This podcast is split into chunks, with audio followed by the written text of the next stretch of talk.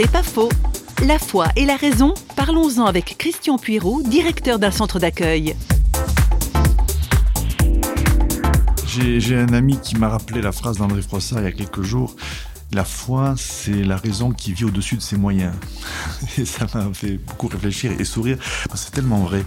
Il ne s'agit pas de crucifier la raison et de lui interdire de citer dans notre, dans notre vie. Au contraire, pour moi, la foi remet la raison à sa juste place, qui n'est pas celle d'un souverain, d'un arbitre, d'un juge, au filtre duquel on doit absolument tout analyser et tout percevoir. Mais la raison, dans le cadre de la foi, finalement, est un instrument pour découvrir qui est Dieu, pour euh, se poser les bonnes questions, se remettre en question, analyser ses comportements, mais pas au point de remettre en cause l'existence et la relation avec Dieu.